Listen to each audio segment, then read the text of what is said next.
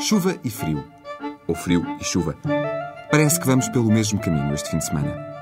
Vai estar mau tempo outra vez. Claro que posso sugerir que fique em casa, no quentinho, entre o sofá, a cama, um chá quente e uns DVD. Mas a ideia é dar sugestões para sair de casa. Para se pôr ao fresco. Embora neste caso a expressão não seja muito feliz. Com o tempo que vai estar, vamos esquecer os passeios pedestres, as caminhadas, os fins de semana temáticos ou qualquer coisa que implique muita logística. Para este fim de semana, sugiro que melhore os seus conhecimentos sobre dressage, galope, trote ou salto. Falo de cavalos, claro. Equitação. E falo sobretudo para quem vive no norte do país ou está disposto a fazer-se à estrada para assistir à quinta edição do Concurso Internacional de Saltos do Porto. Começou ontem e acaba no domingo, na Expo Nor, em Matosinhos.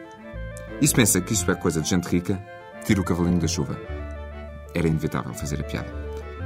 Quer dizer, praticar não é para todos, mas assistir é para quem quer.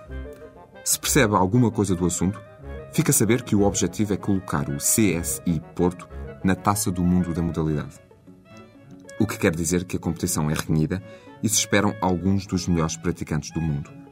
Para quem não sabe nada disto, é uma oportunidade de ver 230 cavalos e 90 cavaleiros de 16 países diferentes.